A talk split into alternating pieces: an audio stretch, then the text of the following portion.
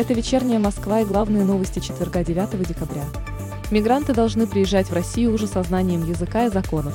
Этот вопрос нужно прорабатывать со странами СНГ. Заявил президент России Владимир Путин на заседании Совета по развитию гражданского общества и правам человека.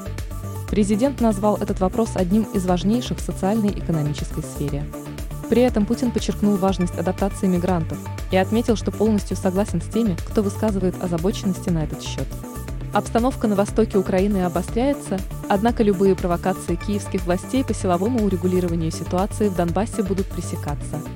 Заявил начальник Генерального штаба Вооруженных сил России Валерий Герасимов на брифинге перед военными аташе иностранных государств.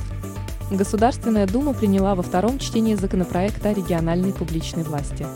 Документ устанавливает единый срок полномочий глав регионов, отменяет запрет на пребывание в этой должности более двух сроков подряд, а также определяет общий порядок и принципы работы региональных властей.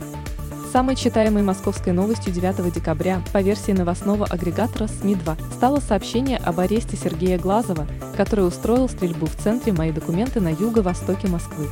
Ему избрали меру пресечения в виде заключения под стражу сроком на два месяца до 7 февраля 2022 года.